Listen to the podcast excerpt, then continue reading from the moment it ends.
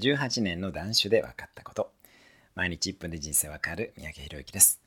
18年も断酒をしているとお酒を飲まない人生って楽しいと聞かれることがあるんですが正直最高です。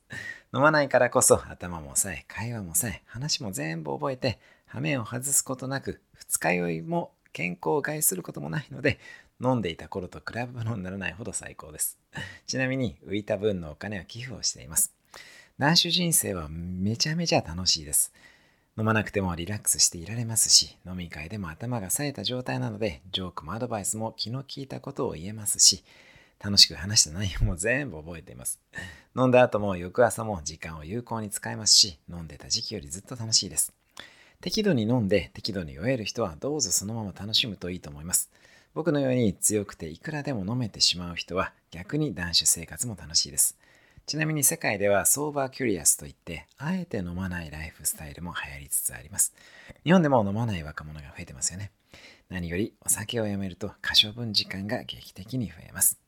それではまた、毎日1分で人生が変わる三宅宏之でした。